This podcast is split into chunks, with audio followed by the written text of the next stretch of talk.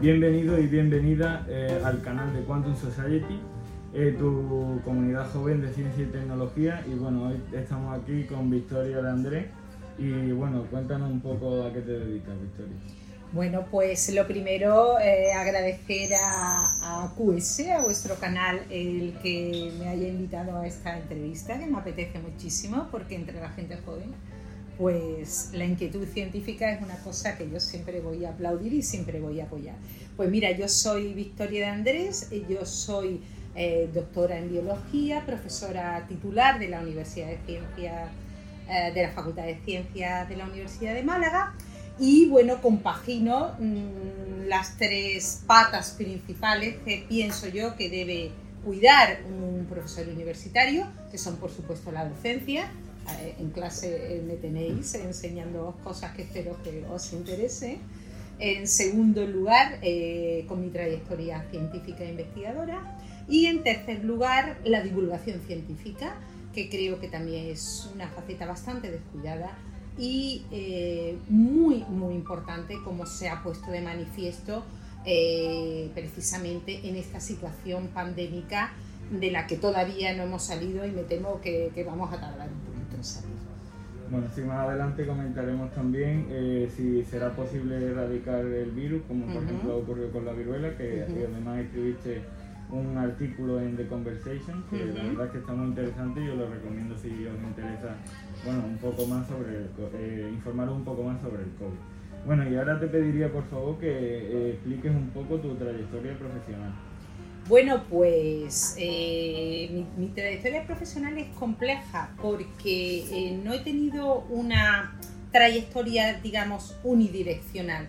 Yo me formé cuando terminé la carrera, me estuve formando simultáneamente como científica y para eso realicé bueno, pues todos lo, lo, los procesos al uso de tesina, tesis doctoral y formación postdoctoral en una universidad inglesa, la Universidad de Salford, donde pasé una etapa maravillosa de mi vida y que aconsejo a, todo científico que, que empieza a trabajar la formación en el extranjero. No solo es muy importante, es muy necesaria y te abre mucho los ojos y la mente.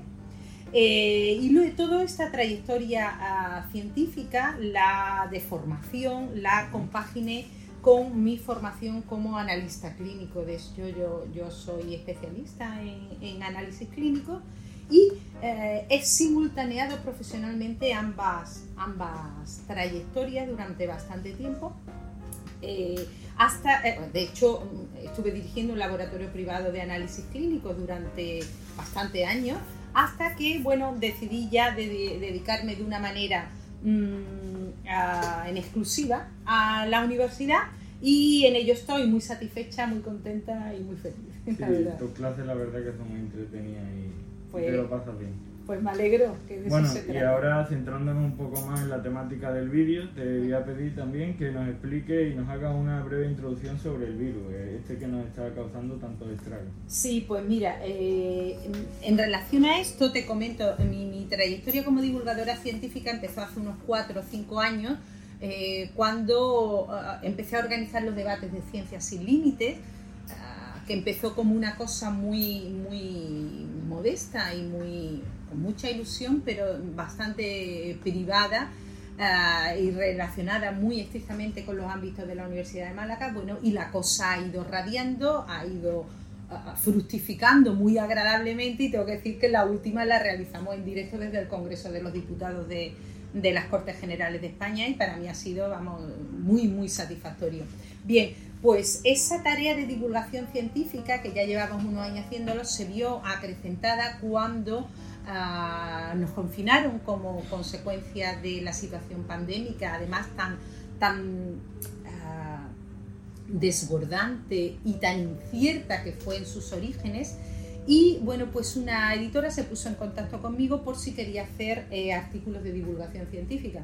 Yo que soy una persona hiperactiva y que se me venía la casa encima porque yo ya no sabía qué hacer, pues eh, acepté encantada. Bueno, y empecé a hacer una serie de artículos de divulgación de temas variados relacionados con, con mis distintos aspectos profesionales, pero los eh, relacionados con la analítica del coronavirus fue, de repente empezó a tener un éxito enorme y bueno, y, vi que ahí había una necesidad muy grande de información a la sociedad en general sobre eh, el coronavirus, porque por desgracia, por desgracia, porque es que las cosas hay que decirlas como son, los vehículos oficiales, los canales oficiales de información a la población, eh, que además no estaban todo el santo día martilleando en televisión, ni se decía toda la verdad, ni lo que se decía verdadero se decía bien, ni se decía de una manera didáctica y clara.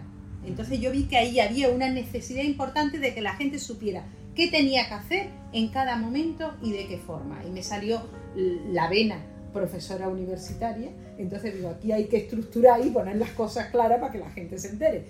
Y empecé a hacerlo, tuvieron un éxito enorme. Bueno, y ahora mismo estoy encantada porque, porque tengo 960.000 lectores y yo no me lo podía ni creer que la cosa pudiese tener tantísima repercusión, pero así es. Y me leen en un montón de países y la verdad es que estoy encantada encantada. Entonces, bueno, pues con el coronavirus, pues primero empecé a contar pues esto, que el coronavirus es un, es un virus. Eh, esto en uno de, mis artículos, que lo tengo aquí apuntado porque ya aprovecho por si alguien lo quiere consultar, que es el número 7, que te digo ahora mismo cuál es. ¿Cuál es? Eh, análisis de COVID-19, ahora lo entiendo, así se llama. ¿eh? lo publiqué en noviembre del 2020 y ahí Cuento básicamente que es el coronavirus, en realidad es el SARS-CoV-2, es un, virus eh, que produce el Severe Acute Respiratory Syndrome, que por eso de ahí viene su nombre de SARS-CoV-2.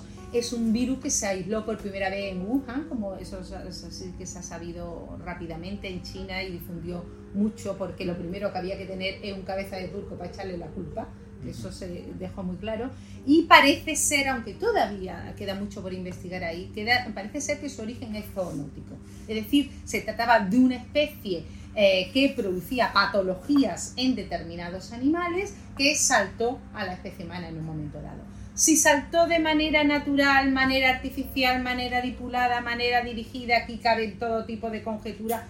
¿Y por qué? ¿Y por qué? No porque tengamos tendencia a las ideas conspiranoicas, sino porque todavía no ha sido aclarado. Entonces, lo primero que habría que hacer es facilitar un poco la OMS, el, que se pudiese aclarar esto más, que se pudiese investigar más, porque es que los chinos no son claros a la hora de ni de publicar las cosas, ni de decir las cosas, ni de dejar que otro investigue para publicarlas y decirlas, como estamos acostumbrados en las eh, sociedades occidentales normales, donde la información eh, científica fluye con muchísima naturalidad. Se publica todo rápidamente y todo el mundo tiene acceso a esa información. Bueno, otro tema también que yo creo que hay bastante incertidumbre entre la población mm. es sobre las variantes de los virus y sobre la virulencia de las mismas. Eh, si, una, si sale una nueva variante, ¿significa que es más virulenta o no tiene por qué? No tiene por qué, no tiene por qué. Mirad, eh, en general, ah, el virus es como cualquier otra especie biológica. Es decir, los virus están evolucionando continuamente. ¿Qué pasa? ¿Qué pasa? Que este es un dato importante. Eh, como existen reservorios fuera de la especie humana, es decir, el SARS-CoV-2 no solamente nos parasita a nosotros, sino, o nos infecta a nosotros, sino a otra especie biológica, eh, significa que aunque nosotros nos estemos vacunando y nos estemos protegiendo y estemos frenando la propagación del virus, eh, en otras especies biológicas no, no se están vacunando ni a los murciélagos ni a los pangolines, por ejemplo. ¿no? Entonces, ¿qué significa? Que el virus continúa en esa otra especie con su evolución absolutamente normal y eso significa que continuamente está mutando. Eh, como consecuencia, bueno, pues de, de, los agentes mutagénicos normales a los que estamos sometidos todas las especies biológicas. La más normal, la radiación ultravioleta, la luz del sol. ¿Qué pasa? Que de esas eh, mutaciones que se van generando continuamente y de manera natural, la inmensa mayoría son lo que se llama mutaciones deleterias, es decir, que no prosperan porque le causan ah, ah, morbilidad o mortalidad directamente a las especies eh, que, la, que la generan, a los individuos que la generan. No prosperan y desaparecen. La otra, de las que prosperan, la inmensa mayoría, eh, ni les va ni les viene. Es decir, la, inmensa mayoría son mutaciones neutras que no tienen mayor consecuencia. Pero hay otras que sí afectan, en el caso de los virus, podríamos decir, a su capacidad, no, no solamente infectiva, sino a, la gravedad de la sintomatología que producen en las especies en las que, a las que afectan. Y algunas de esas, pues, pues sí que nos afectan a nosotros y algunas de esas que en, en total podríamos pensar que, por dar un, dato general relacionado parecido al resto de las especies, pues un 1 por mil podía significar la aparición de lo que llamamos eh, ahora una nueva mutación ah, con mayor eh, peligrosidad, para, entender bien el término todo, ¿no? para ah, la población humana que las anteriores. Eso es lo que está pasando ahora con la variante, la que se ha llamado Delta Plus, que eh, es muy infectiva, se transmite con muchísima ah, mayor facilidad, y la sintomatología que produce es eh, bastante más grave. ¿Qué pasa? Que afortunadamente ha surgido esta variante cuando la, inmensa mayoría de la población eh, europea, que es donde ha, surgido la Delta Plus, eh, está vacunada. Consecuentemente, los efectos que nos va a hacer mm, primero, la dificultad que tiene el virus de infectar es mucho menor y segundo, cuando lo hace, la capacidad, por así decirlo, de hacer daño es muchísimo menor porque ya cuenta con una, ah, con una inmunidad cruzada eh, procurada por las vacunas que nos han puesto para otras variantes, que es donde se ha desarrollado las otras variantes anteriores a la aparición de esta. Pero la protección cruzada que nos da es altísima. Entonces, bueno, pues eh, hemos hecho muy bien vacunándonos y hemos hecho muy bien siguiendo, controlando eh, qué pasa con las nuevas variantes, por si necesitamos vacunarnos otra vez, como de hecho está, estamos viendo que va a ser necesario y que se está empezando a hacer en determinados sectores poblacionales más vulnerables. También es aquí donde podemos eh, fijarnos que eh, vacunarnos es muy importante. Pues, no es muy importante, es fundamental. Es fundamental. O sea, es que hay que vacunarse sí o sí. La alternativa, ya sabéis que soy muy clara, en clase también soy muy clara, pero la, alternativa es ser idiota. Totalmente. Porque toda, esto lo digo yo en otro, en otro de mis artículos en The Conversation, que es donde lo estoy publicando, eh, fue el primero que hice sobre COVID que se llamaba COVID-19 y la estupidez. Mm, todas las opiniones son absolutamente respetables. Eh, en los campos no científicos, es decir, en cuestiones artísticas, en cuestiones religiosas, en cuestiones de fe, en cuestiones de gustos. Todos tenemos el derecho a expresar nuestra opinión y todas son igualmente respetables porque no son científicas.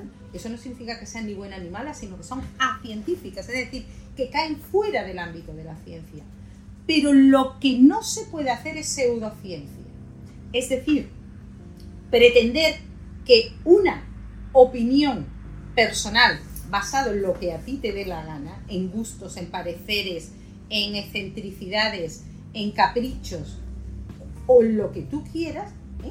contraponerla en el mismo ámbito, digamos, de pelea que una idea científica. ¿Por qué? Porque la idea científica no es fruto del azar ni del capricho de los científicos, es fruto de haber sobrevivido al método más riguroso que existe, que es el método científico. Es decir, tú propones una idea se desarrollan todos los eh, experimentos del mundo encaminados a demostrar que esa idea es falsa.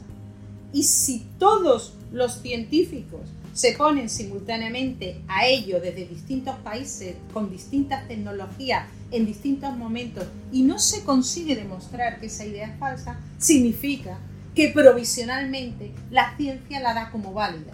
Entonces se publica, se publica con unos criterios de eh, publicación rigurosísimos, que significa que cuando esa idea, esa novedad científica sale a la luz pública, está pero trilladísima, trilladísima.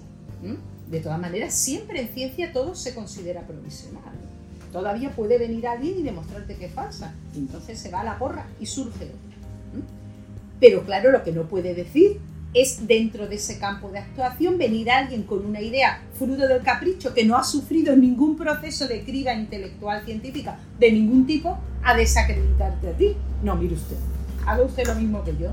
Desarrolle una serie, diseñe una serie de experimentos encaminados a demostrar que lo que usted está diciendo es una tontería y si sobrevive a todo eso, entonces intente publicarlo en una revista con crédito dentro del mundo científico. Y si a pesar de ello consigue superar eh, los experimentos a ciegas y la crítica por pares, si a pesar de todo eso lo consigue, entonces yo escucharé lo que usted dice. Mientras tanto, lo único que puede hacer es callarse.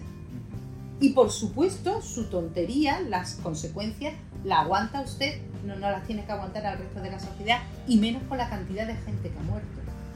Y los trastornos, no solamente biosanitarios, sino los trastornos brutales económicos que, están, que está teniendo en realidad toda la población mundial a consecuencia de esta, de esta desgracia enorme que ha surgido ah, biológicamente, ¿no? que ha sido la, pandemia por el sars Bueno, y también entrelazando con esto, yo creo que una pregunta que es muy eh, esperada, bueno, se busca una respuesta eh, clara, es si será posible erradicar con el COVID erradicar la COVID es la COVID, porque es la enfermedad causada por el coronavirus. Es el SARS-CoV-2, es decir, es el virus, pero la enfermedad que produces es la COVID. De, eh, termina en D de disease, de enfermedad. Entonces es femenino. ¿Vale? Pues me sale la profesora, entonces no, lo puedo evitar, no lo puedo evitar. Entonces, eh, perdona, se me, ha ido la, se me ha ido la idea de lo que... Ah, que sí, podríamos erradicarla. Ahí tengo también un artículo que se llama así precisamente, sería posible erradicar la COVID-19 eh, y hago una comparación con ah, uno de los grandes logros biosanitarios de la humanidad que fue erradicar la viruela. Y ahí hago una comparativa de por qué se consiguió erradicar la viruela y por qué no está resultando tan difícil erradicar la COVID.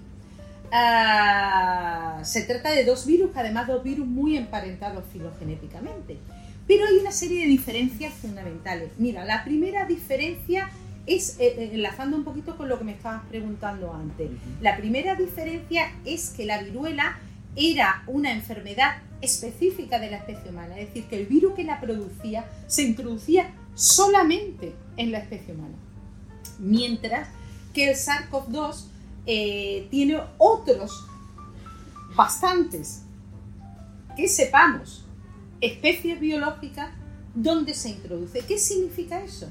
Que hay un montón de reservorios diferentes a la especie humana. En el caso maravilloso de que toda la población humana estuviera eh, vacunada, todavía tendríamos todas las especies biológicas donde está el virus con lo cual ese virus no separa lo más importante para un virus, que es la cadena de transmisión, porque ya sabemos que los virus no pueden vivir fuera de eh, las especies a las que parasitan. ¿no? Entonces, si no pueden vivir fuera ni pueden reproducirse, sobre todo reproducirse eh, fuera, si todos estuviéramos vacunados, pues separaría la transmisión y desaparecería el virus porque no se puede replicar. Pero al haber reservorios en otras especies biológicas, esa es una diferencia de base importantísima. La segunda diferencia importantísima, en el caso de la viruela, una persona enferma, es que tú lo veías. Porque la cantidad de pústula era una enfermedad tremenda, donde te volabas literalmente de unas eh, alteraciones de muchos tipos, pero sobre todo, eh, digamos, de cara al exterior, alteraciones en la piel que te producían tal cantidad de pústulas que te deformabas totalmente y a ti se te veía kilómetros que tenían la viruela. ¿Qué pasaba? Que nadie te obligaba a decir ponte mascarilla, mantén la distancia de seguridad y no toques. Es que lo hacías tú solo. Te, ibas a la otra punta, nada más de ver que alguien podía tener viruela y estaba cerca tuya. Entonces digamos que se hacía notar el virus, cosa que no pasa con el SARS-CoV-2. El SARS-CoV-2, si tú toses, pues puede ser porque te ha entrado garraspera, porque eh, tienes una pelusita, porque tienes una gripe o porque tienes una alergia de algo o simplemente te has atragantado de algo. Entonces, claro, mm, mm, la sintomatología es muy confusa y poco definida y poco específica, específica del SARS-CoV-2. Entonces cuesta mucho distinguirla, sobre, sobre todo en las primeras etapas, en los primeros momentos, eh, cuesta mucho. Además, el periodo de incubación es más largo, con lo cual también estás tú una serie de, de días que estás hecho un aspersor de virus y no eres consciente de ello. Ni los que están alrededor tuya son conscientes de que te puedan estar transmitiendo. Esa pregunta la comentaremos un poco más, más adelante. Y ahora me gustaría pasar a las medidas contra el COVID. Sí. Eh, eh, ¿Qué es un test de anticuerpos o si es lo mismo que un test de antígeno? eso no son medidas contra el COVID, eso son medidas para detectar, detectar eh, la situación de la enfermedad en la, en la persona. Bien, pues los análisis clínicos que se hacen para la COVID son fundamentalmente de dos tipos. Los que tratan de valorar si tú en ese momento tienes virus o no, y en ese caso son los test de antígenos, o los que tratan de eh, medir, de comprobar tu estado de inmunidad frente al SARS-CoV-2, que en ese caso estamos hablando de los test de anticuerpos. Serían los dos grandes grupos. Dentro de los dos grandes grupos, dentro de los test de antígenos, tienen los que son los test rápidos, los test de, de enzimo-inmunoanálisis que tienen la ventaja de que se pueden hacer rapidísimo, eh, baratísimo y fuera del laboratorio, que son los que normalmente se utilizan para cribados, y que tienen el inconveniente de que eh, pueden dar reacciones cruzadas, es decir, no son absolutamente eh, específicos y no te eh, indican exactamente la cantidad de virus que tiene, no cuantifican. Los que son muchísimo más específicos, que no tienen opción ninguno a duda, son las PCR. Porque las PCR lo que te miden directamente es presencia del el ARN del virus dentro de ti.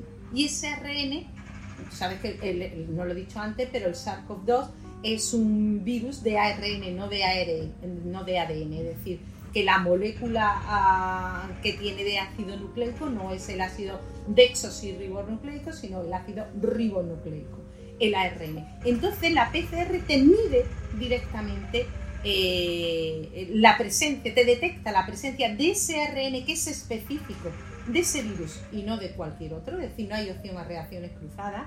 Y además, mm, la técnica de la PCR te cuantifica, te multiplica enormemente la respuesta de tal manera eh, que por muy pequeña que sea la cantidad de virus que tú tengas, te la detecta. Es una técnica extraordinariamente sensible, con lo cual en estados muy iniciales de la ah, infección se puede detectar.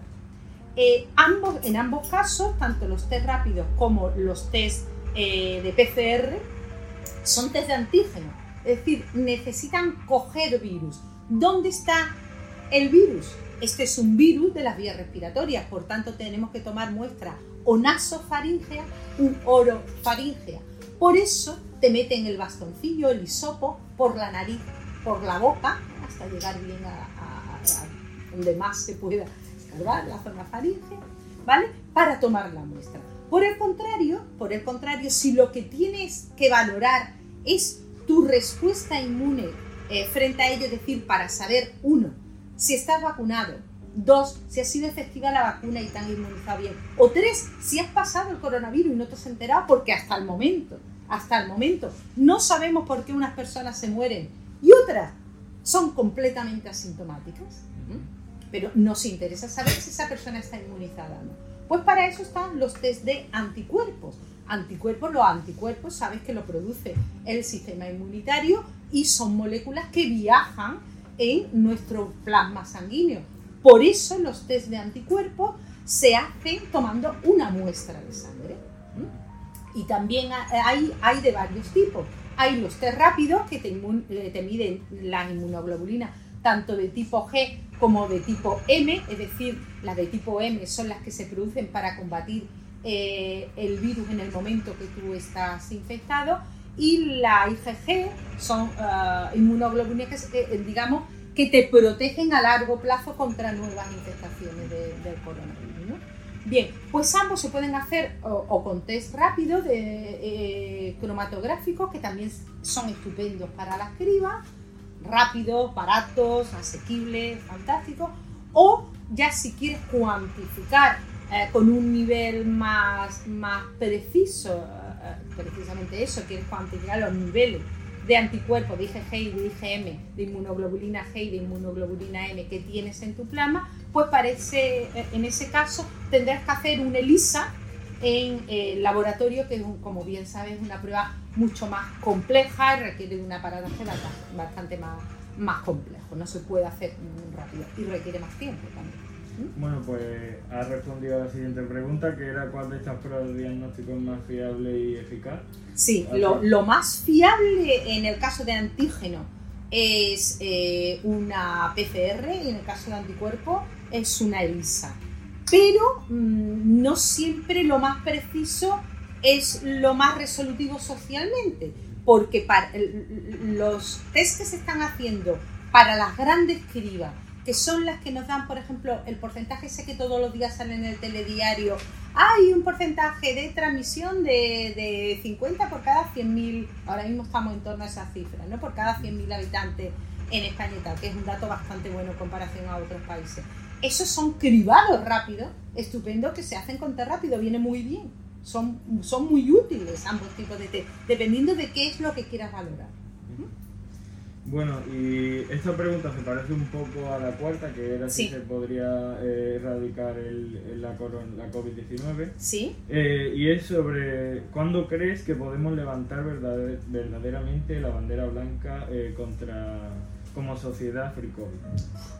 Pues si yo supiera esa pregunta, pues lo mismo me daba menos este año.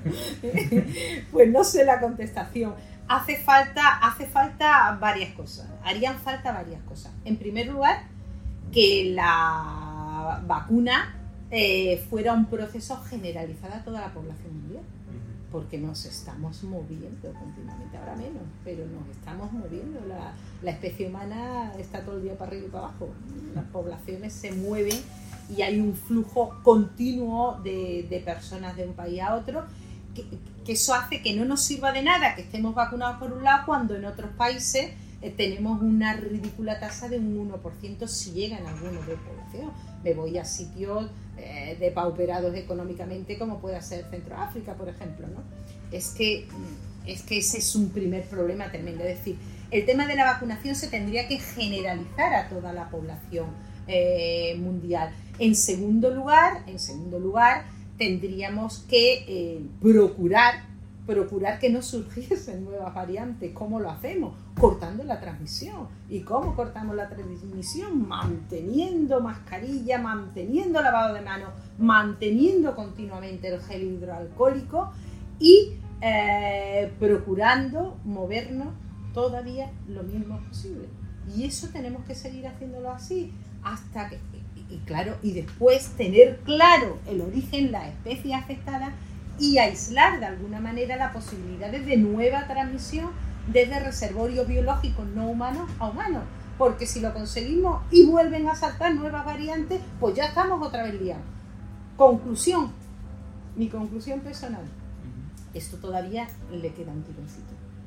Le queda un tirón mucha investigación y muchas medidas de seguridad. Lo que sí estamos haciéndolo es muy bien, es decir, estamos procurando salir a flote tanto a nivel biosanitario como a nivel económico con las medidas de seguridad.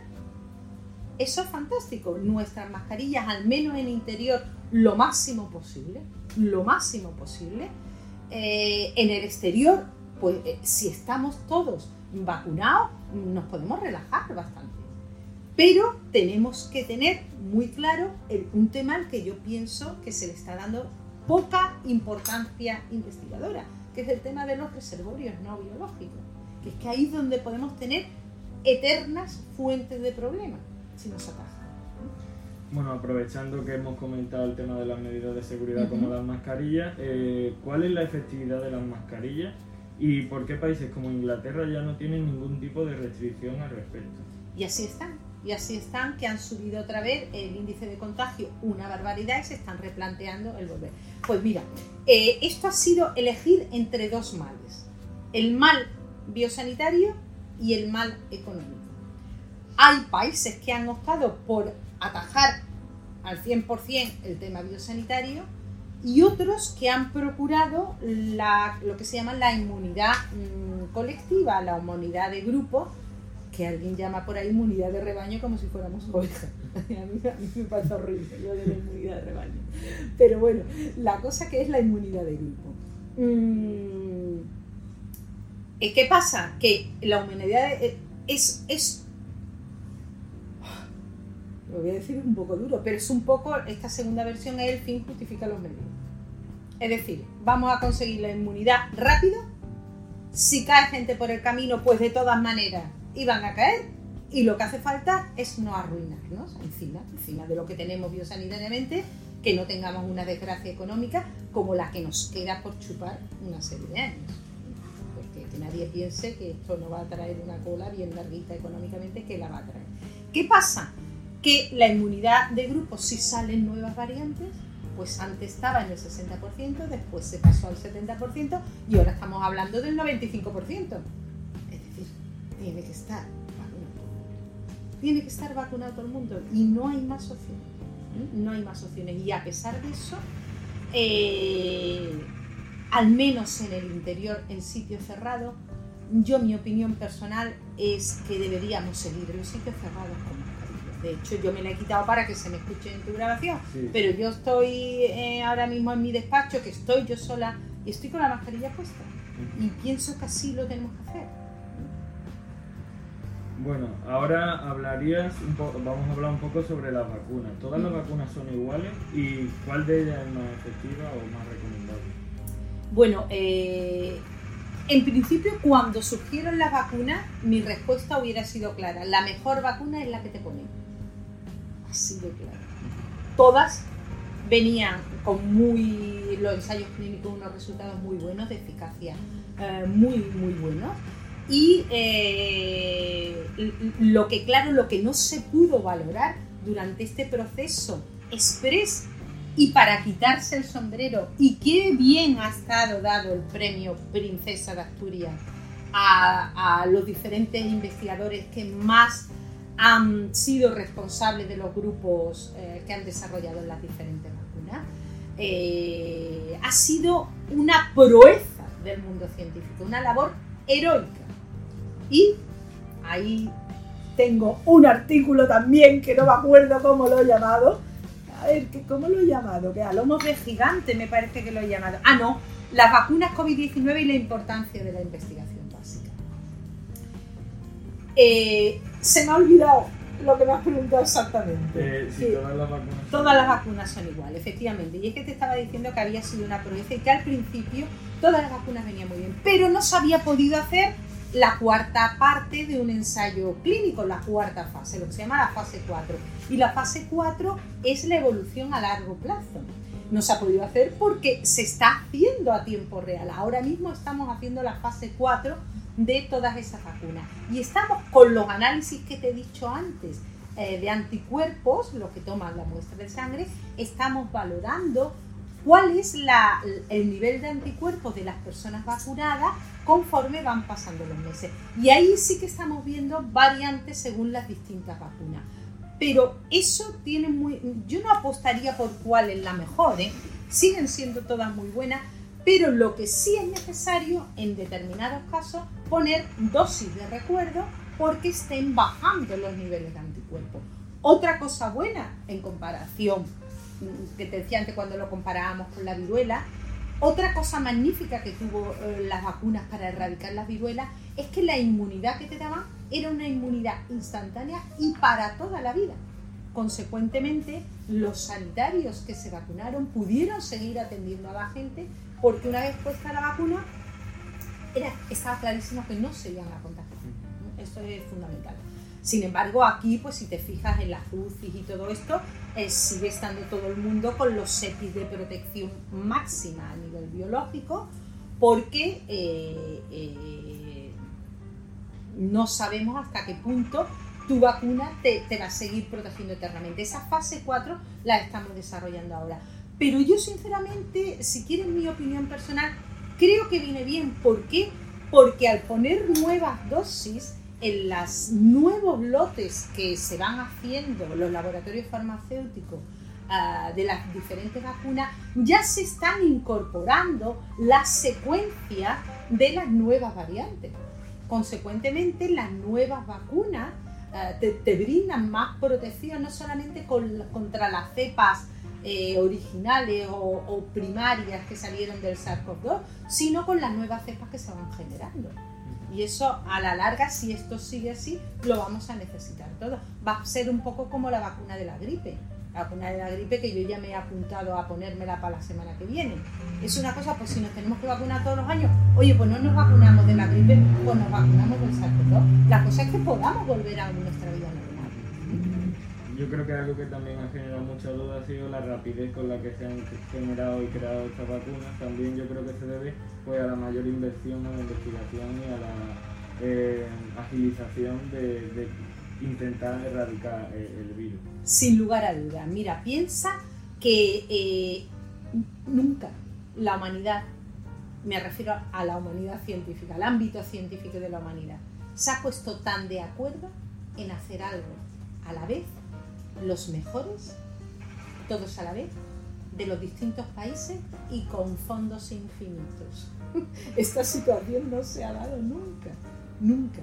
O sea, los mejores cerebros especializados en el tema, puestos al servicio de un fin, de un fin único, todos con una herramienta maravillosa que, que, por ejemplo, en los tiempos de la viruela no existía, que es Internet. Es decir, los datos que se iban generando continuamente iban fluyendo de uno a otro equipos de investigación de una manera maravillosa, maravillosa, y eh, con fondos ilimitados. Todos los países diciendo, yo es que pago lo que haga falta, pero por favor vamos a salir del hoyo que estamos tan cerrados en nuestra casa con la industria cerrada, con los comercios cerrados, con las fábricas cerradas, y aquí, aquí nos vamos a morir todos de hambre. Porque a ver, ya tres meses y fíjate la de puestos de trabajo de gente que se ha llevado para adelante, imagínate si no hubieran salido las vacunas y hemos tenido que seguir encerrados. Pues, pues, pues nos vamos todos como fichas de dominó, uno detrás de otro a la ruina absoluta. Entonces ha sido un triunfo de la ciencia como nunca antes se ha dado. Ahora me gustaría que nos comentase y nos explicase un poco sobre la vacuna española, porque yo he leído un poco sobre ella y la verdad que, que pinta bastante bien eh, lo que, la inmunidad que nos, va a aportar si, cuando salga. Eh, hay varias vacunas españolas en, ensayo, eh, pero hay una que particularmente promete de una manera fantástica y es la que está ah, dirigiendo el doctor Luis Juanes del Consejo Superior de Investigaciones Científicas, porque esta vacuna es una vacuna que tiene, bueno, está basada en un replicón, bueno, es, es una técnica un poco muy, muy diferente, muy diferente a las que existen hasta el momento, es una técnica completamente novedosa y tiene la virtud de que va a ser inhalada. ¿eh? Eso significa que va a atacar eh, todo el proceso desde el punto de entrada, que son las vías respiratorias.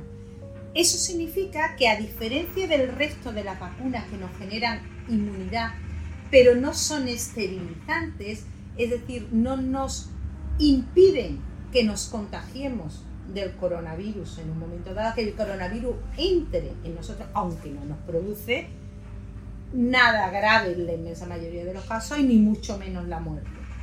Por eso estamos protegidos. Pero no nos impide el contagio. Sin embargo, al ser inhalada esta vacuna, eh, que promete salir ya para principios del año que viene, nos brinda una circunstancia completamente novedosa. Y es que desde el momento que el virus intente entrar por nuestra nariz o por nuestra boca, no va a poder.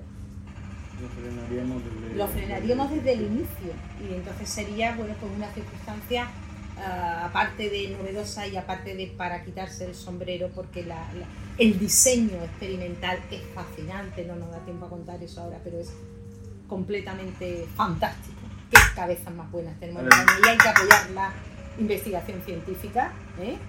Eh, aparte de eso, bueno, pues puede eh, suponer unos réditos muy importantes para España porque en este caso la propiedad intelectual eh, sería nuestra, ¿eh? que bien están ganando todos los laboratorios a los que le estamos comprando vacunas, cosa que me alegro muchísimo, porque ganar dinero a base de hacer cosas buenas por la humanidad, yo pienso que es la mejor manera en el mundo de ganar dinero. Pero si además lo ganamos nosotros los españoles, que nos hace mucha falta, pues todavía mejor. Además yo creo que algo bueno de esta vacuna sería eh, que evitaríamos las mutaciones, que es lo que hablábamos al principio, ¿no? Porque si evitamos la entrada... Correcto, no tendríamos reservorio en la especie humana. En la, especie, humana. Recuerda que la gran puñetería de este virus es que tiene otro reservorio biológico. Bueno, y ahora centrándonos un, poco en el sistema inmunitario, eh, bueno, inmunológico, eh, ¿cuánto tiempo transcurre desde que contraemos el virus hasta que presentamos síntomas y si podemos transmitirlo durante esta fracción eh, de tiempo.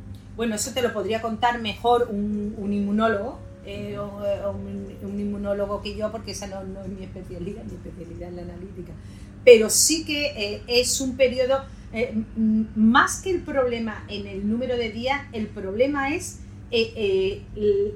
la existencia de una fase asintomática que no está todavía bien establecida porque hay mucha variabilidad de grupos poblacionales de unos a otros, es que piensa que mientras, por ejemplo, y vuelvo al ejemplo al paralelismo con la viruela, la viruela era una vieja conocida de la humanidad, mira, hay indicios de, de, viruela ah, en momias egipcias.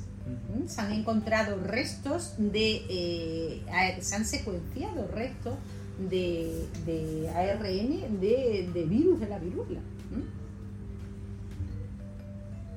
Este SARS-CoV-2 es completamente nuevo.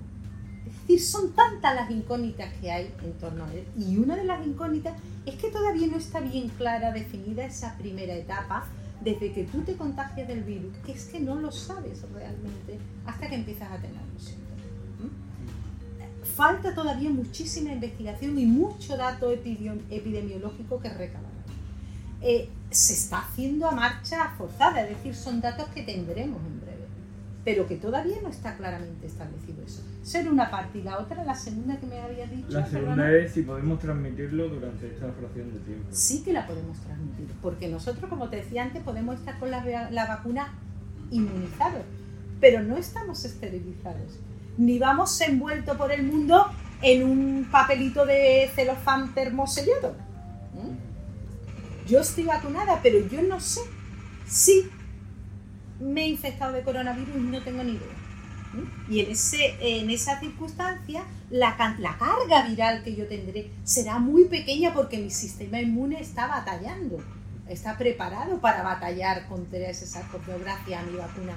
Pero, pero no sé yo hasta qué punto un aerosol eh, expelido por mi boca o, un contacto más mm, eh, afectivo de lo normal con personas especialmente vulnerables, como puedan ser las personas muy mayores, donde ya el sistema inmune no la actúa también, de hecho son los primeros que tienen que reforzar las vacunas, o personas inmunodeprimidas, o personas que estén con un tratamiento farmacológico muy fuerte, como por ejemplo pueden ser algunos tratamientos ah, contra el cáncer.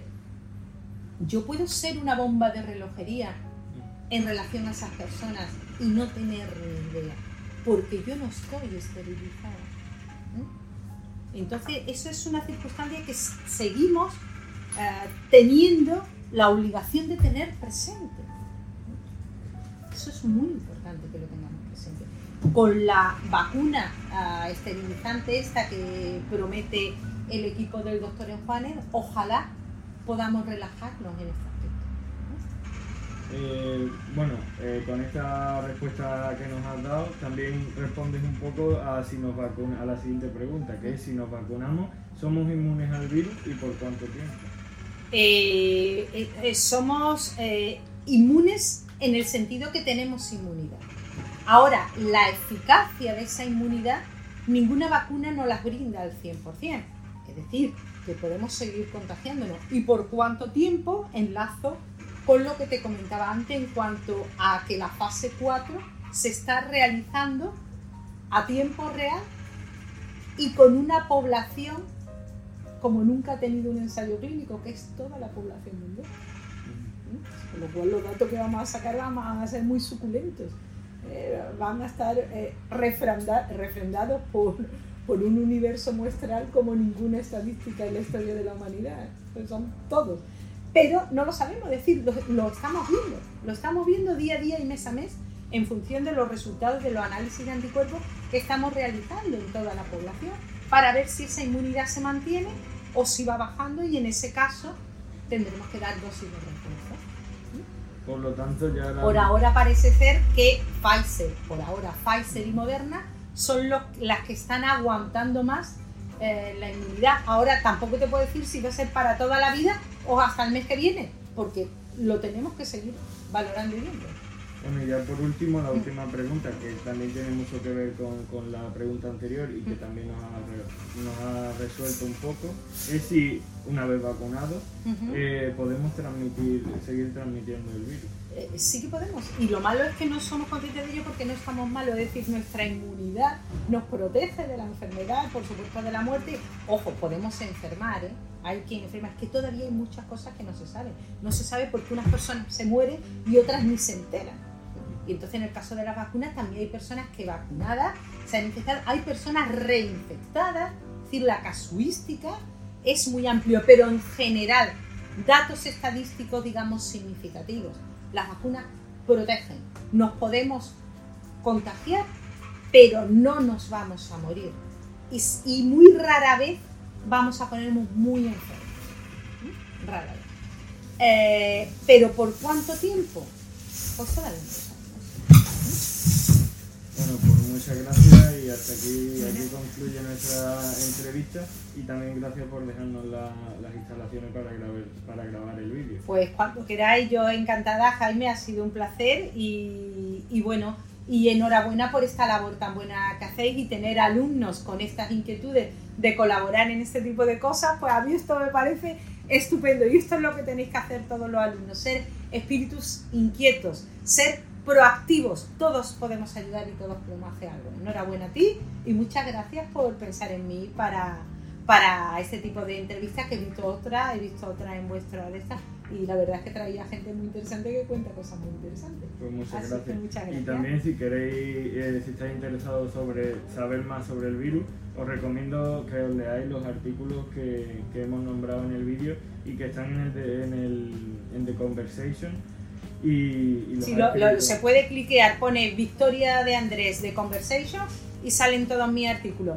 Y salen los de la COVID, que son, que son nueve, me parece, que he hecho sobre la COVID, pero también otros muchos biológicos. Iba a comentar ahora que hay otros muy interesantes que no tienen nada que ver con el virus y, se aprende mucho.